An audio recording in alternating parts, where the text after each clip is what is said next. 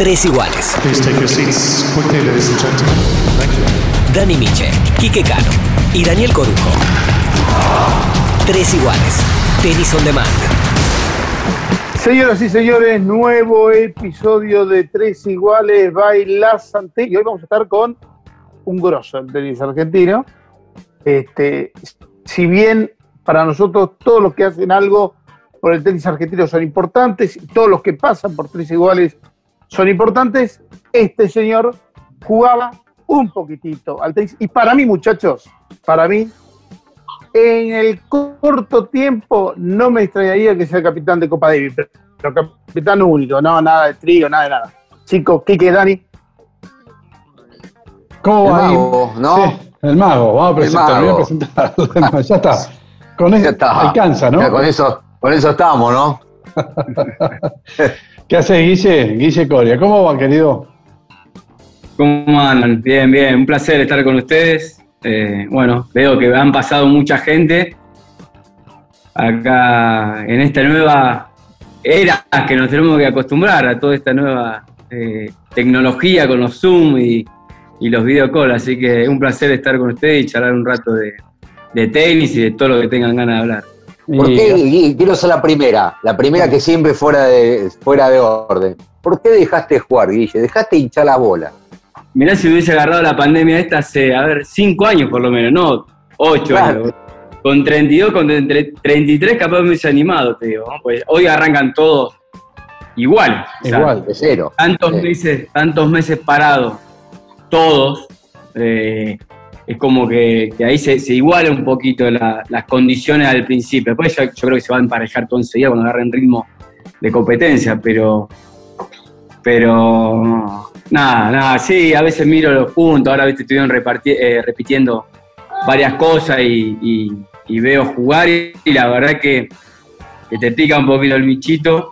eh, pero bueno, eso también me ayuda a valorar un poquito todo lo que yo hice, a, a darme cuenta también un poco ni- nivel que, teníamos con, con- Rafa, con Joko y con todo- todos los partidos que dieron, de, que uno por ahí cuando está en competencia eh, nunca se conforma, eh, siempre está eh, disconforme con algo.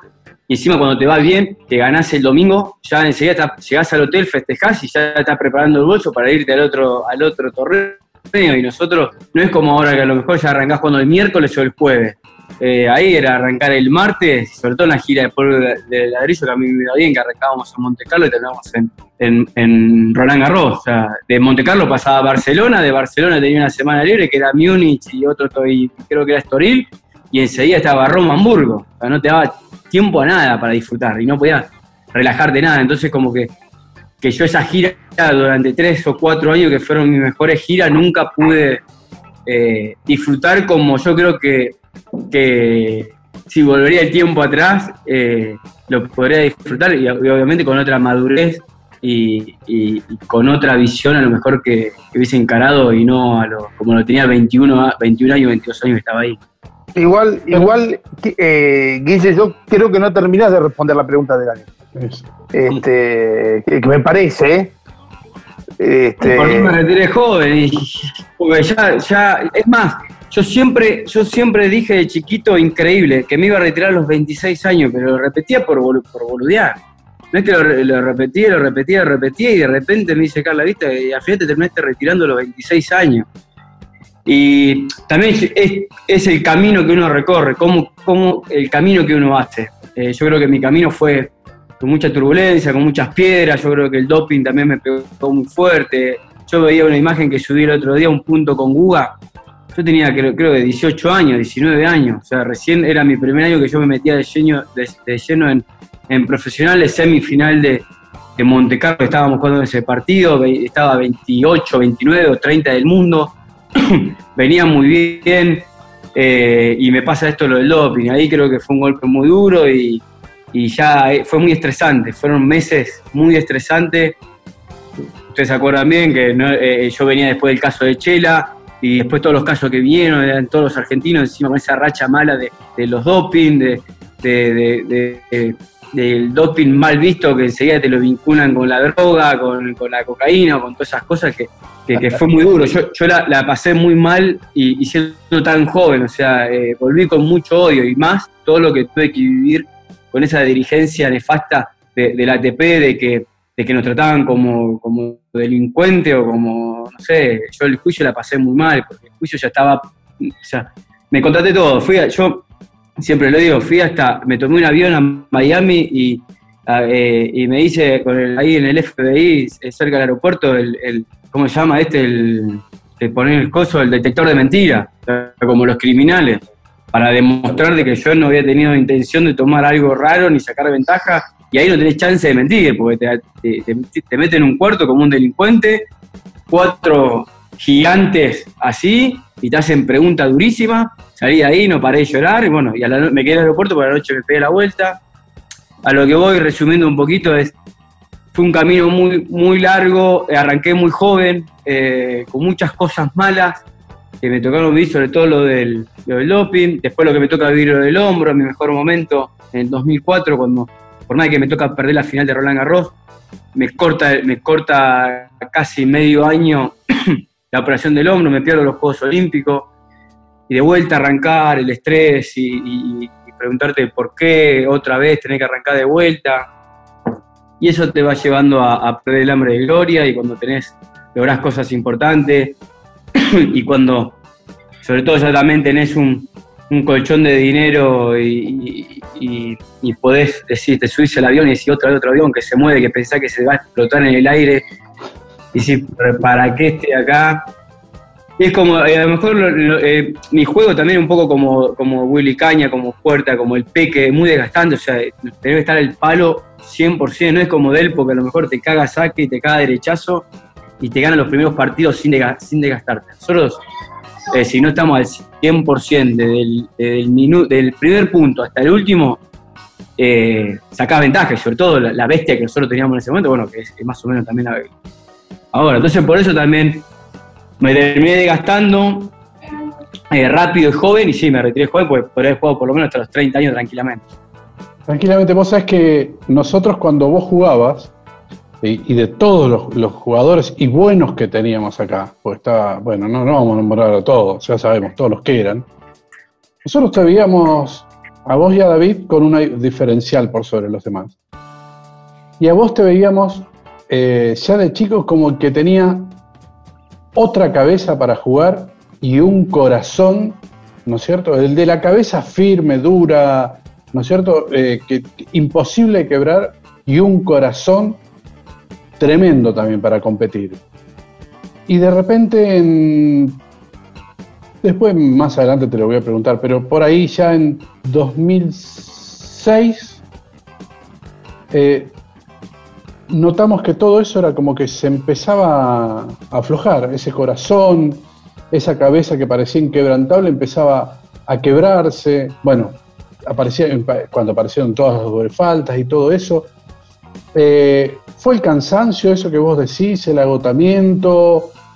Eh, ¿qué, qué es lo que te sucedió enganchado también con la línea de preguntas que te veníamos haciendo? ¿no? Sí, un poco de todo, yo creo que fue un poco de todo, terminé de, de- de explotar de un montón de cosas, que todo esto que yo fui contando, todas las cosas que me tocaron Sí. vivir. Eh, pero también yo cuando, cuando entraba a jugar me encontraban fácil, me encontraban fácil y muchas veces me enganchaba. Todas esas cosas que yo las cagaba que yo mandaba dentro de la cancha o cuando me peleaba con mi entrenador. Eh, yo llegaba al hotel y lo sufría también. Y lo sufría porque yo sabía que fuera de la cancha no era lo que, lo que era dentro de la cancha y cómo, cómo reaccionaba y las reacciones que tenía. Y todas esas cosas, cuando empecé a trabajar con, con mi equipo, eh, empecé a, a- a- trabajar y a darme cuenta y empecé a tratar de ser de otra forma dentro de la cancha que también se vio reflejado de que, de, de esa persona, de esa personalidad fuerte, aguerrida, de no regalar ni una, de, de pelearte todo el punto y si me buscaba yo te respondía porque era muy raro que yo reaccionara o que yo tuviera un mal comportamiento si, si del otro lado no me, no me buscaba y no me, no me, no me llevaban a ese punto. Porque muchas veces la estrategia cuál era, porque después me lo decían, o sea, era tratar de sacarme el partido. O sea, y, a lo mejor la falta de madurez y la falta de, saber manejar diferentes eh, situaciones del partido me llevan a mandarme esa eh, cagada o de, putearme con el rival o de putearme con mi entrenador y, y tener esas reacciones. Así que, que fue un poco de todo, pero, pero bueno, después vino también, lo, como decía, lo del saque, pero el saque fue también un poco más que nada, obviamente que cuando uno se empieza a atrapar con un golpe, sobre todo en el tenis, le pasó también a Delpo, o sea, Delpo podía pegar revés, estaba bien y no lo pegaba, y pegaba todo slice. Y son cosas que, a lo mejor con el saque se ve más reflejado porque es el primer golpe y, uno se pone nervioso y empieza eh, a, a maquinar la cabeza y cagaste. En cambio, en, otro golpe vos lo podés pilotear. O eh, sobre todo en un revés, vos tirás slice y zafás. Y si agarrás un revés, y lo tirás, no llega en la red, no pasa nada. No es tan notorio como el saque. O, o- o a lo mejor con el drive, a todos nos pasa a los tenistas que en algún momento no sentimos un golpe. Pero bueno, el saque es más notorio porque es, bueno, le pasa a Zverev ahora, o sea, y eso que mide dos metros y pico y, supuestamente es, un poco más fácil porque la técnica es más fácil. Pero un poco de todo, fue un poco de todo, el hambre de gloria, de, tratar de cambiar mi forma de ser y cuando uno no se dedica al 100% con lo que está, y sobre todo yo, yo era un animal, yo vivía las 24 horas por el tenis, eh, era, era 100% tenis, así que ahí se empezó a ver reflejado todo, todo mi nivel y, y mi desgaste. De la Peña, por ejemplo, en un momento justo, ¿te acordás cuando perdiste con Ryan Sweeting en el US Open?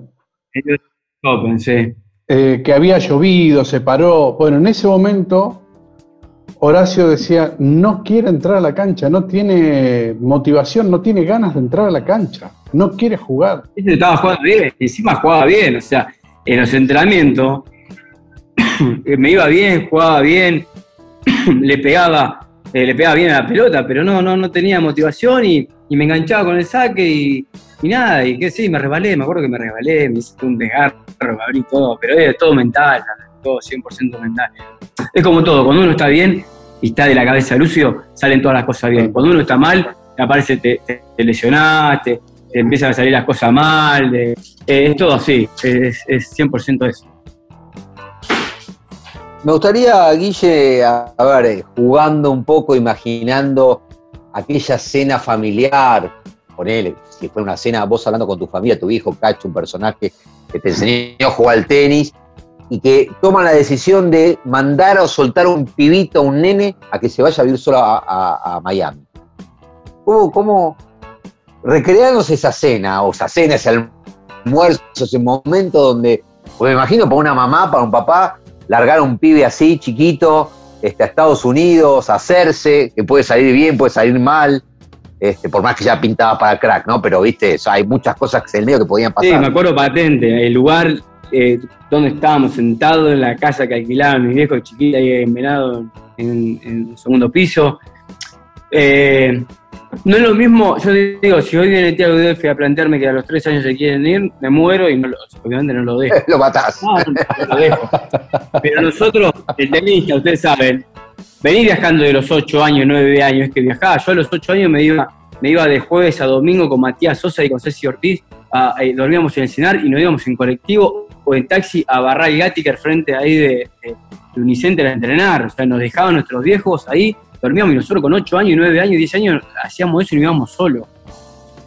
A lo que voy, es que ya nosotros viajamos, la gira COSAD, los nacionales, eh, ve- venimos con, ese, con, esa cultura de viajar y te vas acostumbrando. O sea, no es que lo largo a mis hijos que, que están acá en una burbuja y, los mando a Seiza y de ahí tomá, agarrate el avión y andate a entrar solo, ¿no? Pues no, no.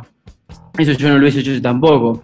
Pero bueno, yo, nosotros vivíamos en Venado, eh, hice hasta tercer grado ahí en eh, el colegio en el Sagrado Corazón, mi viejo le sale un laburo acá en Rosario, nos vinimos a vivir a Rosario, hacemos cuarto y quinto grado acá en, eh, acá en, en Fisherton, en el colegio integral, nos volvemos a Venado, no nos adaptamos acá en Rosario, y nos volvemos a Venado, y voy a un colegio público, me anoto en un colegio público, eh, sexto y séptimo grado, y no tenía secundaria.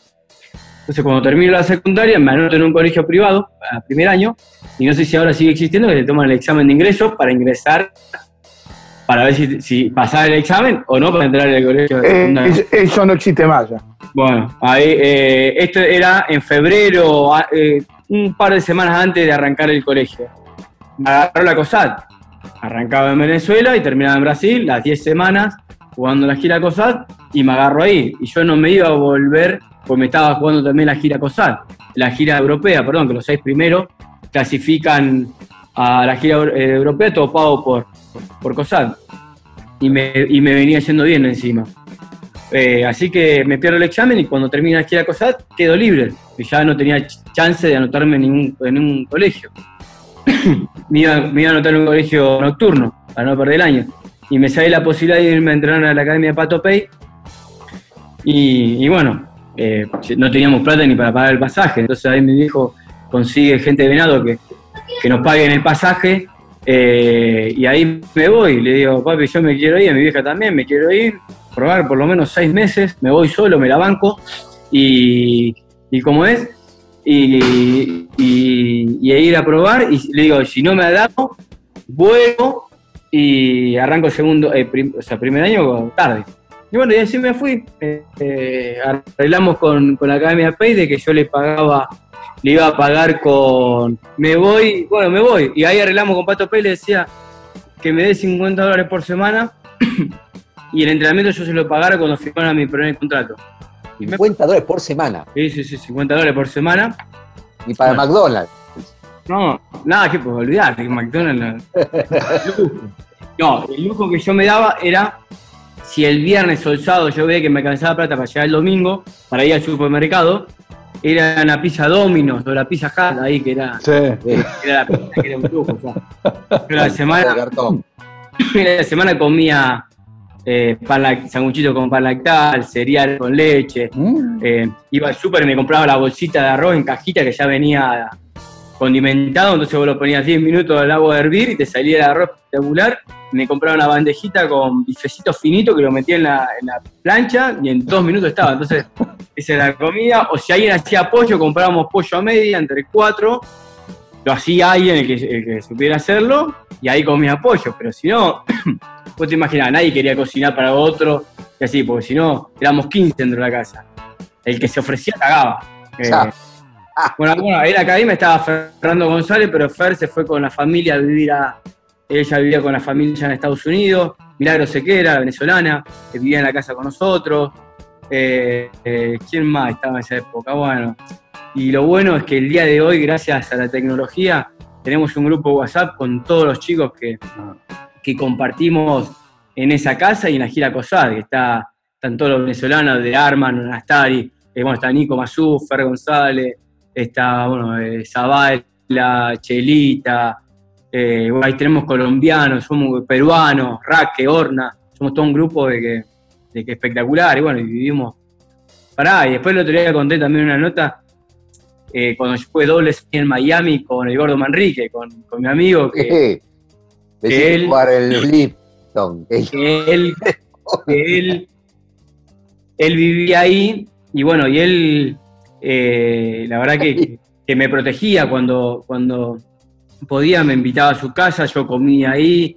eh, él cuando veía que quedaba un poco de perfume a- al padrastro, se lo pedía y me lo regalaba a mí para que yo se lo lleve a mi viejo. Eh, cuando él cambiaba de la, Super Nintendo, era no sé qué, no sé si había salido la Play, cuando él cambiaba un modelo nuevo me daba la vieja y me traía los juguetes yo se lo, para que yo se lo llevé a mi hermano Román, Fede ni existía todavía ahí. Eh, y la verdad que eh, me acuerdo que pasamos un 24, yo me quedaba solo porque no me daba la plata para irme a Argentina y después volver a Venezuela a la gira COSAT, que era arrancaba el 1 o 2 de enero. Fui a pasar Navidad a la casa de él, a muy católico, fuimos a misa a las 12 de la noche, pasar Navidad, recibí Navidad en, en la, en la iglesia, en la misa de gallo. Eh, después de ahí me voy a Venezuela a pasar Año Nuevo con la familia de Nastari, eh, que me acuerdo que la pasé con toda su familia, bueno, y poder devolver ese, ese, ese gesto, de esa, toda esa contención que ellos me dieron, que mi amigo Eduardo Manrique, que hasta el día de hoy sigue siendo mi amigo, eh, poder devolvérselo co- jugando un doble eh, en un torneo lo más importante, la verdad que fue emocionante, la verdad que eh, eh, al principio lo quería matar, lo quería asesinar. Wildcard hace una carta así, aparte dice, porque él vivía en Key Biscayne en ese momento. Entonces dice, yo soy de Key Biscayne, soy residente acá, el torneo se hace acá, Me dice, dice, ¿puedo armar esa carta? Pero sí, gordo, nada, digo, ¿qué te van a dar bol? Ah. Cuando me llaman del ATP, Andrés Silva me dice, Guille, ¿es verdad? ¿Vos pediste un Wildcard con, con Luis Fernando Manrique? Y le digo, ¿por? Bueno, te vamos a dar Wildcard entonces, porque no sabemos si la verdad. No. Bueno, lo quería matar, digo. Sorteo, Rodri en primera ronda. No, la puta que lo parió. Bueno. Cancha central. Pará, yo con el quilombo del saque encima. Yo con el quilombo del saque. qué gordo, yo estoy tratando de no jugar, entrar a la cancha, de, de- a entrar en una cancha y vos me pones, nos dan Wildcard, jugamos doble con Ropi, Ro, eh, Ginepri y seguramente vamos a ser la cancha central y horario central. Y así fue. Y bueno, por suerte jugamos bien, estuvimos ahí. Eh, ayer, hablé, ayer hablé, me dice, me hiciste quedar mal, porque dijiste que yo te saqué una devolución en un punto decisivo, en el 4 igual en el primer set, y le digo, sí, gordo, si me la pediste, cara dura, o sea, vos me la pediste cuando fuiste a devolver a- encima a Rodri, cuando te paraste a hacer el split, la pelota ya la tenía el ball boy, le digo. Ah, che, Guille, y, y- y en esa casa, ¿no? Este, me imagino que se ayudaban mucho para, para bancarse el bajón de estar lejos de la familia, ¿no? Me Sí. imagino que uno a otro se iban ayudando. Era duro, era duro. eh, éramos muchos, eh, muchos chilenos, todos, todos sudamericanos.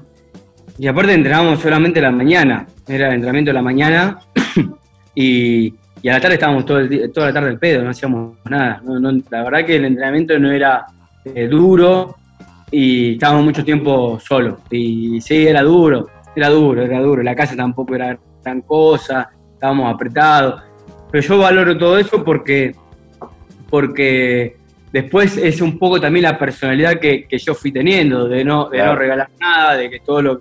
Yo quería hacer, yo quería firmar un contrato urgente, que me vaya bien. Obviamente que aparte quería ser número uno en cada categoría. Gracias a Dios me fue yendo bien en cada, en cada categoría que yo fui jugando. Todos los torneos que, que me tocó jugar en 14, en 16 lo iba ganando en Europa. Eh, y yo quería firmar el contrato. Entonces también fue un poco la personalidad que me fue haciendo a valorar y también un poco ser cerrado. Yo siempre digo de que también cuando yo hablaba por carta o volvía cada seis meses a mi casa, yo demostraba, no demostraba angustia, no demostraba que estaba mal o que extrañaba. Como que me iba guardando y, me fui creciendo una personalidad de, ser cerrado. Entonces también yo me ha pasado de ir a torneos, es más, hasta no hace mucho, ahora estoy un poco más suelto, eh, pero de, entrar a un lugar y agachar la cabeza, esa timidez y no saludar. Y muchas veces cuando uno encima va teniendo nombre, va creciendo y se va haciendo conocido, pasa como un soberbio de mierda, como, como, como un, arrogante. Y, y nada, entonces, eh, pero bueno, eh, son experiencias que uno toma todo eso bueno y todo lo malo para poder educar hoy a mis hijos, eh, también dar las charlas cuando vamos por todo el interior del país, contar todo lo, el esfuerzo que uno hizo.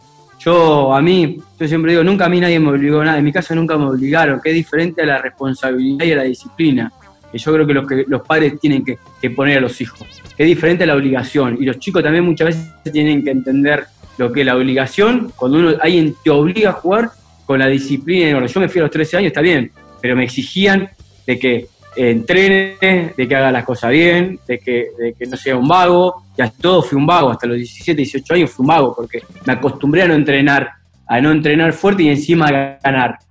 Pero después cuando pasás a profesionales, te la ponen, o sea, cuando pasás a profesionales, eh, la manito y, un montón de cosas, no, no, ya no ganás partido como ganás en Junior, que te respetan a full, en, en Junior te respetan a full. Entonces ahí yo creo que fue muy importante, después a, a, Osete lo volvíamos loco con Albandiani, con todo. Nos hacía el yo-yo test, el té de Cooper 2 y no hacíamos un carajo, no hacíamos nada, nada, pero ¿qué pasa? Después cuando pasé a profesional empecé a sentir, eh, me desgarraba, eh, no le aguantaba el ritmo a, a, a Rodic y a, y a Gas y a todo eso que era en ese momento, eh, hasta que me agarró Jorge Trevisani y me hizo un cambio rotundo eh, mentalmente y físicamente, y yo creo que gracias a Trevi fui lo que, lo que pude lograr en, en- yo creo que él me agarra en enero y en, en abril se juega Monte Carlo y en abril yo ya era Sí. top 10, o sea, en tres meses, y yo entraba a la cancha y, y sentía de que por físico no me iban a ganar, por físico no me iban a ganar.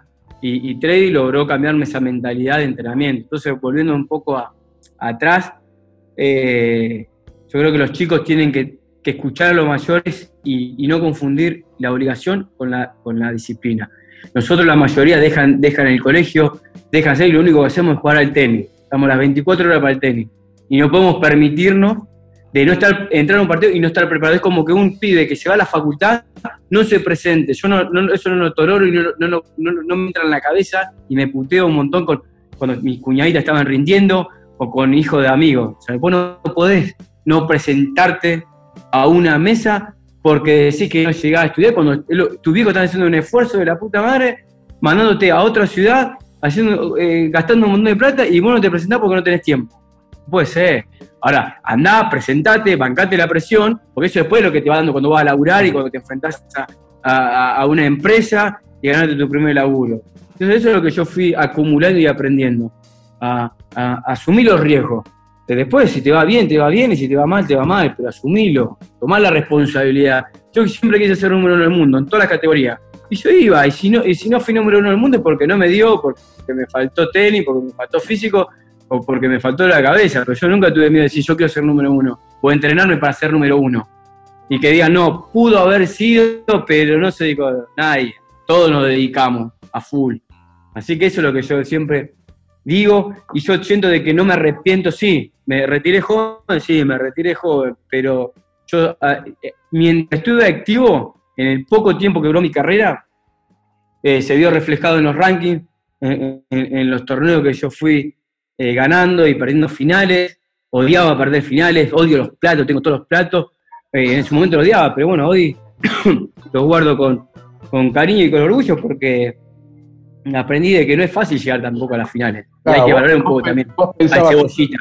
No, vos pensabas eso que el segundo nadie se acuerda, pero en realidad hay que llegar ahí. ¿No? Hay que llegar ahí. Pero la verdad que ustedes nos pegaron un poquito cuando perdíamos semifinal, era como, che, era, era, no era un buen torneo. No era un buen Ah, torneo. la vara muy alta, muy alta la vara. Nos pusieron, nos pusieron, nos pusieron Hoy, la- hoy, hoy Perdón, yo una- no era, eh. Eran Cano y Miche los que te No, no, criticaban. no. yo. Era- hoy festejamos una, una tercera ronda de Gran Slam, salimos para el obelisco. Ah, bueno, un poco, un poco también es verdad, o sea, eh, éramos animales, éramos, eh, ganábamos dos torneos la misma semana, o sea, hoy si no eran protagonistas y no solamente en polvo, en todas las superficies, estaba David, en, David y Willy que le iban siempre bien en cancha rápida, y después en polvo estábamos todos, una bestialidad, era, era una locura, Eh, pero bueno, uno no se conformaba, era, era yo, no me, yo no me permitía perder semifinal, o sea, la semifinal no me permitía perder semifinal. O sea, era. Y, y tampoco ganar un torneo y perder primera ronda del siguiente torneo. O sea, por eso yo tampoco disfrutaba cuando me iba bien. Porque que no quería perder primera ronda. Porque yo sabía que pasaba primera ronda y me volvía a meter en torneo enseguida. Entonces son cosas que. que- mentalidad, es la locura de cada uno, ¿viste? Pero bueno. eh, todas esas cosas que yo fui contando me fue llevando a, a, a retirarme, porque uno, yo arranqué de joven, a los 13 años irme solo, a los 8 años irme a Buenos Aires. Eh, yo creo que, que uno cuando viene de- de- del interior y venimos de familia clase media baja, que todo nos cuesta, empieza a desconfiar, eh, nuestros padres empiezan a mandar macanas, lógica también de un poco de no saber cómo manejar las situaciones, eh, eh, no tener la experiencia y la gente a lo mejor que te, rodea, que, te, que te aconsejen bien. Entonces yo, ahora de la asociación y de todo eso, trato de, de, hacer mucho hincapié en eso sobre todo, de aconsejar a los padres, a los chicos, estar cuando, cuando a, a los chicos les va mal, cuando pierden. Yo cuando hablo ahí con, con el Peque o con Pela con, o con, con Leo Mayer, con todo, cuando a lo mejor han tenido derrotas en Copa E, ahí yo les mando mensajes, si no, obviamente cuando ganan es bueno estar, pero siempre es importante estar cuando las cosas no salen bien. Y, y yo siempre le digo al Peque, justamente el otro día le dije,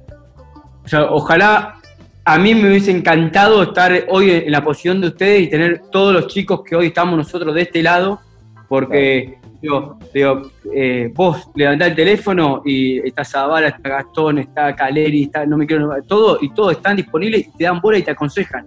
Nosotros éramos, en ese momento éramos, éramos todos contra todos, estábamos ahí y no teníamos ahí en arriba eh, de que haya vivido eso y, y poder eh, volcarnos en ello.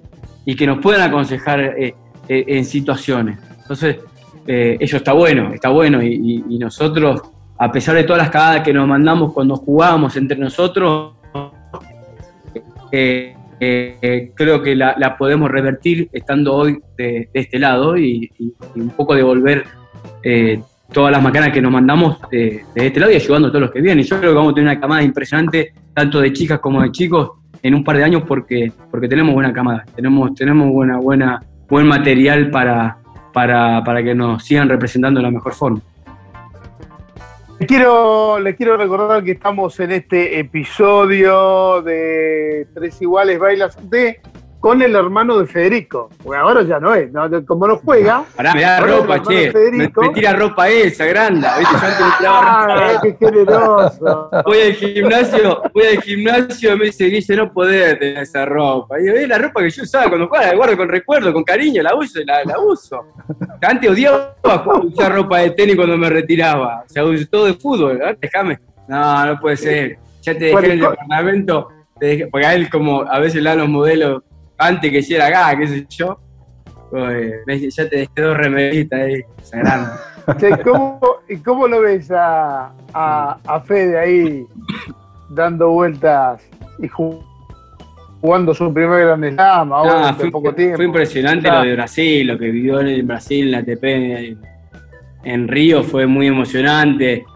La verdad que verlo, verlo en esos torneos tan importantes, ganando partidos importantes, haciéndole partido a, Garín en su mejor momento, eh, lo tuvo, lo tuvo, lo tuvo. La verdad que si, tenía un poquito más de, esos partidos, que bueno, fue 7-6 en el tercero, ahí nomás.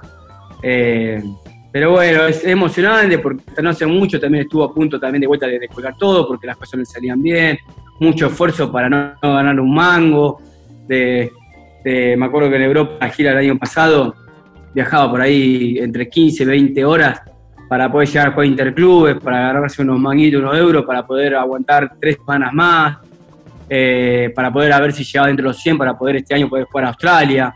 Eh, eh, fue duro, aparte, viste, cuando encima se le empieza a dar los resultados, empieza a estar seca, empiezan los nervios. Y estar solo, y bueno, ahí, ahí Frank Junis también le dio una mano muy grande, fue muy importante también para, para seguir por ese camino. Él, cada manguito que iba ganando, 100% lo invertía en, en- en tratar de tener un entrenador y hacer las cosas bien. Y es increíble cómo los jugadores en ese nivel, cuando se ordenan un poquito, eh, hacen el saltito. Obviamente que también depende del resultado, porque vos puedes hacer esa inversión y hacer todo, y en ese nivel también eh, es duro. Así que bueno, pues tuvo muy buenos resultados en toda la gira de Sudamérica, los Challengers. Le Eh, ganó Guille. un par de veces a Delier. Así que bien, está ahí, está ahí, está ahí, está, está. El nivel yo creo que lo tiene para, para meterse un poquito más, eh, porque entrena de igual a igual. Le falta llevarlo a la, a la competencia. A- yo siempre le digo, hay que aprender a leer, tenés que aprender a leer, aprender a leer, a por qué tirás un drop o por qué tirar la pelota allá, lee la jugada, no hagas un saque y re cuando no tenés que hacerlo. Entonces le falta ordenarse un poquito en eso, leer en eso. En un, en un entrenamiento lo puede hacer porque está más suelto, pero cuando pasás al partido que está nervioso, eh, eh, el bueno hace la diferencia. Y él está de igual a igual, pero a veces se le escapa muy rápido lo que hay saque, a veces devuelve muy bien, qui- quiebra rápido. Le falta un poquito ordenarse en su estructura un poquito, pero lo veo, lo veo muy sólido, bien físicamente, está bien. Vos sabés que hablaba con Fede, hablé varias veces con él y, y siempre caemos en un poco en la misma historia en su relación, no de ahora con vos, sino de antes.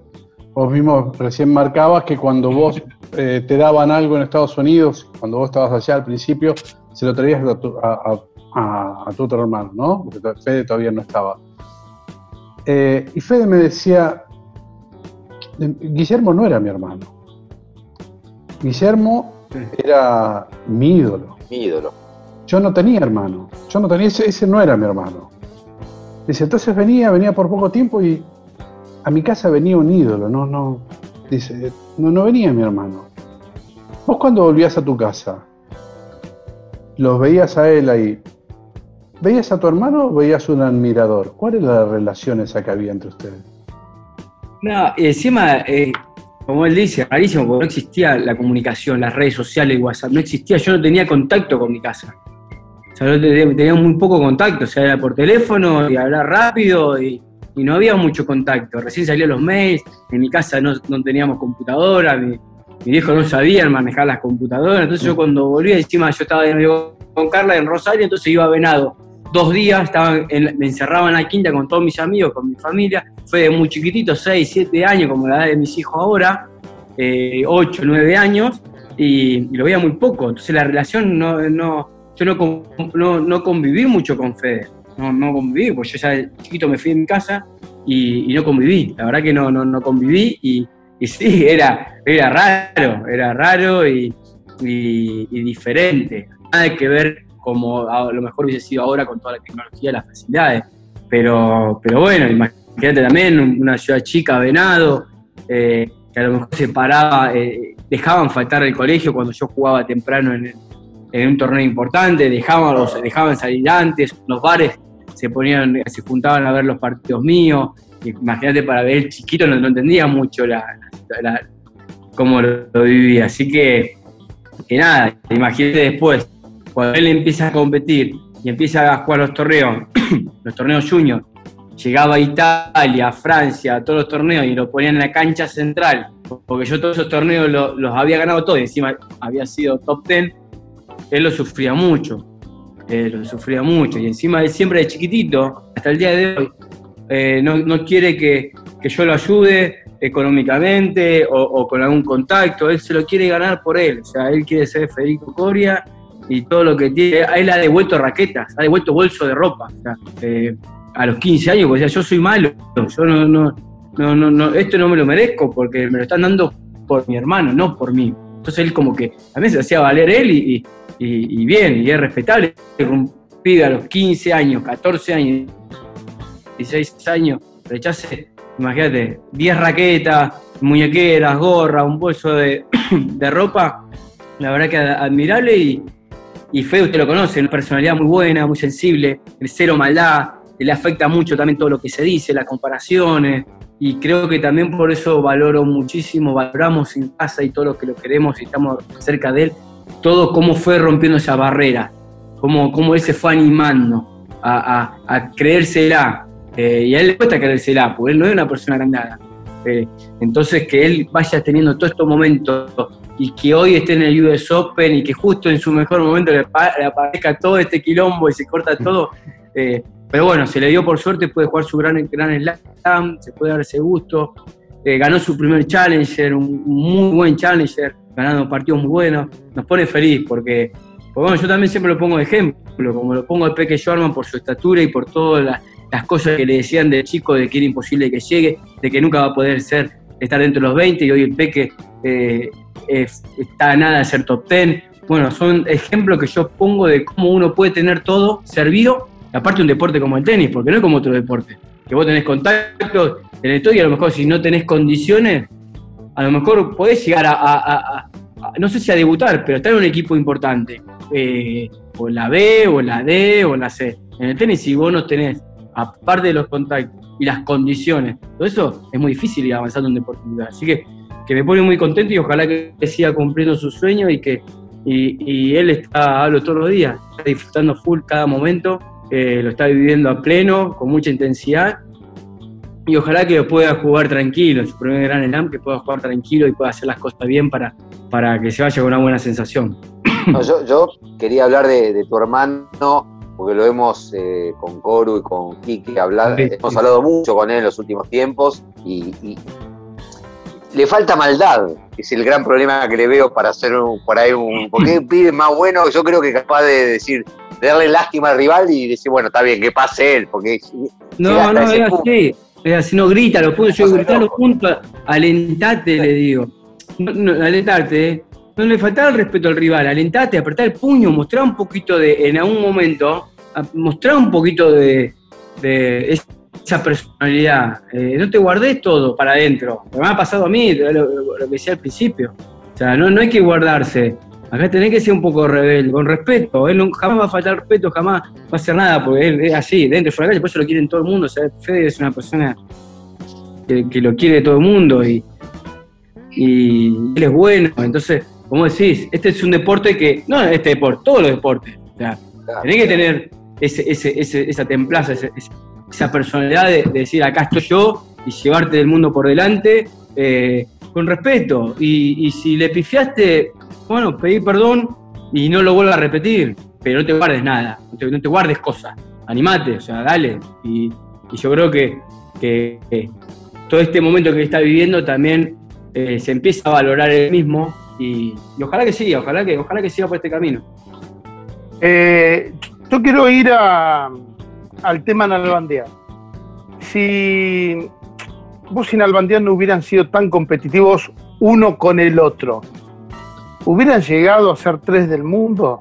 Digo, si no hubiera existido el otro, ¿el otro hubiera subido tanto como llegó a ser? Pregunto, ¿eh? Eh, no sé si, no sé si tres del mundo o, o qué ranking, pero los dos tenemos una personalidad muy competitiva, competíamos y yo creo, yo siempre lo digo, a mí David me ayudó muchísimo a, a- a ser lo que fui. Es increíble, yo eh, entrenábamos juntos, eran 10 minutos, 15 minutos, y volvíamos los dos a, un nivel terrible, o sea, no, la errábamos, o sea, nos dábamos esa, ese time, esa, esa confianza de peloteo de que era impresionante, y la verdad que, que, de chiquitito, de chiquito, eh, eh, la verdad que nos respetábamos, siempre nos respetamos los dos a full, y, sabíamos que, es más, cuando jugábamos los partidos era, era un partido de ajedrez porque nos conocíamos de memoria y salían muy buenos partidos. Y no es normal que dos personas, o sea, nos llevamos, nos llevamos, nos llevamos 12 días de diferencia. Él nació el 1 de enero, yo el 13 de enero. Crecimos juntos, competimos juntos, todos juntos y, y- llegamos los dos al 3 del mundo. Es una locura porque él viene de un quillo, yo nací en Rufino, venado torto. eh, dos familias similares, eh, nadie nos regaló nada. eh, lo que hablábamos con mi hermano, le falta esa, esa de, pum, querérsela, o sea, de, querer jugar con los buenos. nosotros, yo quería jugar con los buenos, a mí me gustaba jugar con los buenos, yo quería entrenar con los buenos, asumía esa responsabilidad. Y, y con David nos potenciamos. En junio, él gana el US Open con 16 años y eso también me ayuda a mí a convencerme de que yo podía ganar un Grand Slam. Y al año siguiente jugamos la final en Roland Garros. Y hicimos semifinal en Wimbledon y ganamos Wimbledon en doble. Eh, como decís, eh, ¿nos ayudamos a ser número 3 del mundo? Sí, yo creo que un gran porcentaje eh, nos ayudamos ambos y, y la verdad que no sé qué hubiese pasado si no estaba el uno el otro. Pero la personalidad que teníamos los dos, yo te puedo asegurar de que nos iba a ir muy bien igualmente. Guille, pregunta. Tuviste, Ah, dale, dale, Dani. no, no, le iba a preguntar por los entrenadores. Tuviste Sí, sí. muchos entrenadores. Siempre decimos que creo que la legión sale del 1 a 1, que es una gran ventaja. El caso de ustedes, el apoyo de Enrique Morea, de Gaby Sabatini. El otro día Gaby, cuando cumplió 50 años, la homenajearon y vos saliste al aire y te emocionaste. Mucha gente no sabe lo importante que ha sido Gaby para el desarrollo del tenis, sobre todo de tu camada. Y también de la gran calidad y cantidad de entrenadores, este, con los cuales algunos tuviste buenas, mejores y otras peores, pero este, había muy, muy, buena, muy buena calidad ¿no? en, todo, en todo ese aspecto. Sí, sí. Yo digo que nosotros también, el argentino, ya la personalidad que tenemos muy difícil, muy difícil convivir. O sea, eh, nosotros nos íbamos dos meses, tres meses y convivir, es muy duro convivir. Y encima que te den, eh, que, que te exijan y que, que te entrenen y que te den, eh, que te lleven. O sea, vos dormís con él, o sea, después cuando uno va ganando plata ya sacás otra habitación, pero terminás comiendo juntos, estás todo el tiempo juntos. Y es desgastante, es desgastante, porque estás más tiempo con él que con tu familia, y es, imposible sostener eso. El europeo, ¿cuál es la ventaja? Perdía el martes y a la tarde está acá en su casa, te ven al otro día en el entrenamiento, y nosotros no, vos encima que perdés, estás recontra caliente, tenés que dormir con tu entrenador, querés estar con tu entrenador, y al otro día y seguir piloteándola. Por eso creo que cambiamos mucho de entrenador también. Eh, más allá también de todas las personalidades de cada uno de nosotros pero tanto del, entrenador como del jugador, ese desgaste eh, de estar tanto tiempo afuera es inevitable, era muy difícil. Eh, pero yo creo que, que no es bueno cambiar de entrenador, no fue bueno cambiar de entrenador. Y nosotros, es más, muchas veces hemos, seguido con entrenadores para no cambiar otra vez de entrenador. No, no puede cambiar otra vez de entrenador, ir rotando, no es bueno. No era bueno y no estaba bien visto, pero. ¿Te arrepentís, Pero- de, te arrepentís de, de alguno de Sí. ellos? ¿De alguna lección? Ah, y sí, algunos, eh, algunos fueron, me, aportaron mucho, otros no tanto, otros te llevan a tener una personalidad que no es buena, eh, te no te van llevando de la mejor forma, pero, pero yo creo que todos los que estuve aportaron su granito de arena, me, ayudaron, me agregaron cosas importantes en mi, en mi, en mi carrera. Yo a lo mejor hubiese, hubiese seguido, hoy si volvería atrás, tendría que haber seguido un poquito más con, con Monachesi, que era el segundo de Franco David, tendría que haber valorado un poco más su, su- capacidad. Eh, un montón de entrenadores a lo mejor de que uno cuando es chico piensa porque no fue buen jugador, no fue buen jugador, que me va a decir, más cuando uno es bueno, porque es la realidad, cuando uno es bueno y va teniendo buen ranking es, difícil, eh, es difícil confiar. Pero, pero eh, nosotros, yo siempre le digo, bueno, hablo mucho con los jugadores de fútbol o con los deportistas, todos coincidimos, cuando el entrenador te dice en un entrenamiento, te entrena lo que va a pasar después en un partido, o te dice la táctica justa, ya después se tiraste la montaña y volver a la montaña. Y cuando un entrenador no trabaja lo que tiene que trabajar o te da indicaciones que no pasan, y más encima yo, un tarado como yo, que te leía todo, que conocía de memoria cada rival, era muy difícil también llevarme a mí, entrenarme a mí. O sea, eh, bueno, eh, yo- no, no es fácil ser entrenador, no es fácil ser entrenador. Y yo hoy, cuando yo entrenaba, en- tenía la academia y todo, y me faltaba el respeto, digo, ¿cómo? O sea, yo pensaba que hacía lo mismo y cómo no me han mandado a la mierda. Porque a mí me hubiese encantado que me manden a la mierda y que te digan, chao, pendejo de mierda, agarro el avión y me voy. O sea, Sí. a lo mejor porque también tenés un laburo, cuidás de tu laburo y te bancás. el- aparte es como todo, cuando el entrenador se deja pasar una, ya se, pierde un poco el respeto, perdés el respeto. Y más personalidad como la nuestra. Y, y no solamente yo, porque todos, eh, ustedes lo ven, no es que nosotros, porque el europeo y todo le falta el respeto al entrenador. Hay res- falta de respeto y falta de respeto. Hay de todo. Porque después Creo que, digo- creo que la, la excepción es Rafa con el tío, el tío Tony, que el Tony Tony decía, lo único que sabe hacer Rafa bien es jugar al tenis, no te creas otra cosa. Increíble, ¿no? Sí, pero, este, eh, pero todo, hasta, hasta fe, todo ha tenido su, su calentura con, con sus entrenadores. Pero, pero bueno, es, puedo repetir. Yo hablo ahora de mi caso, no quiero meter todo en la boca. Yo eh, me fui a los 13 años de casa, me, me- fui formando una personalidad de una forma, eh, no tener eh, esa madurez de, estar rodeado de gente, con mi familia cercana, de, gente que te vaya guiando, de que te vaya asesorando, de que te vaya aconsejando. por eso es importante el camino. de- uno puede tener las condiciones, puede llevar, pero también cómo te van guiando y cómo uno va recorriendo ese camino es importante para, para cuando llegan esos momentos de mucha tensión, de cómo, cómo saber manejarlo. Así todo, cómo fui recorriendo mi camino, creo que logré muchísimas más cosas de lo que yo hubiese imaginado eh, de chiquito y, lo empecé a valorar, vuelvo a repetir, eh, ya de grande. Yo la vitrina que tengo acá en casa la hice hace dos años, no, un año. la hice un año, tiene todo lo feo guardado en una caja. Están todos eh, con tierra, todo guardado, y, y muchos tenían mi vieja en, en venado. O sea, eh, es como que empecé a, a, valorarme un poco, y también un poco para que mis hijos no crezcan con trofeos, trofeos y cosas ahí, y, y que no entiendan qué eran eh, todas esas cosas. Entonces, cuando empezaron en el colegio, ya eh, empezaron a entrar en primer grado, y en salita de cinco, y ya en el colegio ya empiezan a decirle, yo voy a dar charla al, al colegio, a los chicos. Entonces empiezan a conocer, papi, ¿por qué te piden fotos? Papi, ¿por qué te dicen mago? Papi, ¿por qué, por qué salir en la tele? Es más, hoy, gracias a ellos también eh, dan los partidos míos y, y- y ni, ni se, ni se ponen a verlo, nada. O sea, no, no, no, no le importa. Eh, bueno, stop, stop, stop, stop. Vamos a dividir este capítulo porque hay mucho para seguir hablando con Guillermo Coria, nuestro invitado de lujo en Tres Iguales by La Santé. Así que estate atento porque la próxima semana hay segunda parte de Willy Coria. Nos escuchamos cuando nos escuches. Tres iguales. Please take your seats quickly, ladies and gentlemen. Thank you. Dani Miche, Quique Cano y Daniel Corujo. Tres iguales. Tenis on demand.